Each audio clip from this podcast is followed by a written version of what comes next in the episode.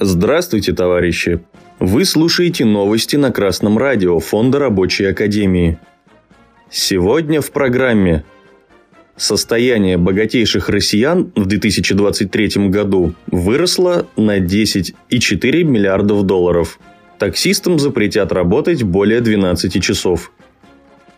По сообщению Федерального информационного агентства, состояние богатейших бизнесменов России увеличилось с начала 2023 года, по данным на 1 марта, более чем на 10 миллиардов долларов. Следует из опубликованного агентством Bloomberg индекса миллиардеров. По данным Bloomberg, с начала 2023 года в наибольшей степени увеличили состояние глава и основной владелец Лукойла Вагит Аликперов. Он получил больше 2 миллиардов долларов. Его состояние достигло почти 18 миллиардов. Основной акционер Северстали Алексей Мордашов, состояние которого возросло до 20 миллиардов. Стоимость наличных активов обоих богатейших россиян основана на анализе дивидендов, инсайдерских операций, налогов и рыночных показателей. Председатель Совета директоров международной сталелитейной компании Владимир Лисин увеличил состояние до 21 миллиарда. Самый богатый российский миллиардер – глава Норникеля Владимир Потанин. Его состояние оценивается в 28 миллиардов долларов. Глава Новотека Леонид Михельсон увеличил состояние до 25 миллиардов долларов.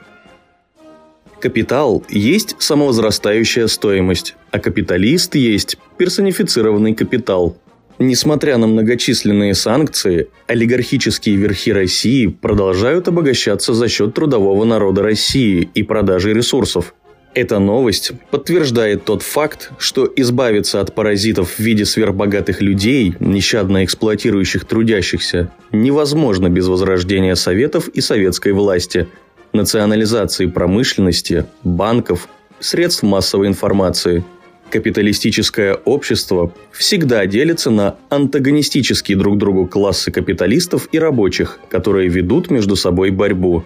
На данном историческом этапе в России более организованы и боеспособны капиталисты.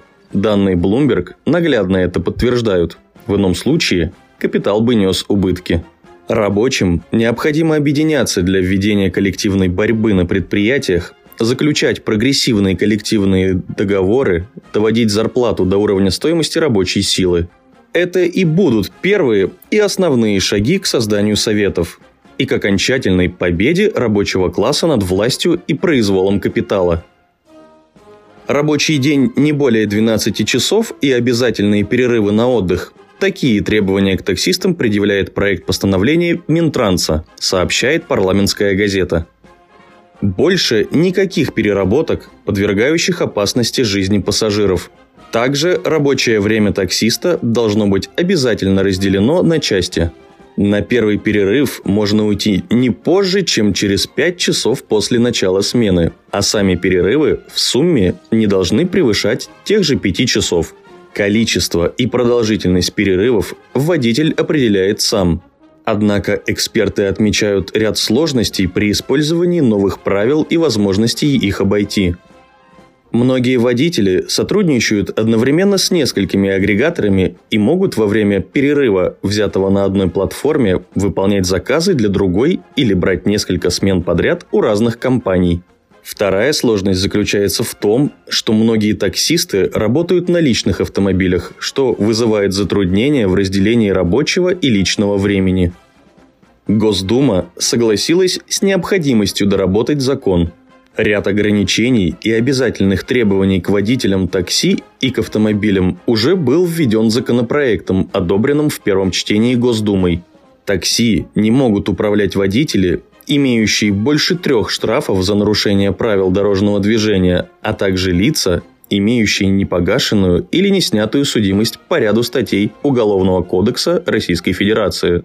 Водитель такси должен иметь общий водительский стаж не менее трех лет и пройти аттестацию на знание улично-дорожной сети субъекта Российской Федерации, в котором собирается вести свою деятельность. Статья 91 Трудового кодекса Российской Федерации говорит, что нормальная продолжительность рабочего времени не может превышать 40 часов в неделю. Но эта норма, как и все трудовое право, распространяется только на тех, кто официально трудоустроен. Таксисты в большинстве своем не трудоустроены, а потому их рабочий день ничем не ограничен. Это сказывается на здоровье водителя, его психологическом и эмоциональном состоянии. Многие выходят на смены больными, при этом водитель отвечает не только за себя, но и за безопасность пассажиров. Часто на этом фоне происходят аварии. Данное постановление о сокращении рабочей смены водителя такси до 12 часов в корне не изменит ситуацию с переработками. Она введет максимальный предел рабочего времени, но даже при таком количестве часов водитель будет трудиться сверх установленной законом нормы рабочего времени. Безусловно, работа водителем такси имеет свою специфику, но эта работа должна быть подчинена нормам трудового права и трудового законодательства. В этом в первую очередь заинтересованы сами таксисты и должны этого добиваться. Характер работы не позволяет водителям успешно вести коллективную борьбу за свои права и объединяться в профсоюзы. Но даже при таких условиях таксисты устраивали череду забастовок в 2021 и 2022 годах за улучшение условий труда и повышение тарифов, то есть заработной платы. Значит, таксисты могут объединиться и бороться сообща, это очень важно, поскольку только с помощью организованных коллективных действий во главе с боевым профсоюзом таксисты могут добиться кратного улучшения условий своей работы и размера зарплаты. С вами был Юдин Илья с коммунистическим приветом из деревни Занькова.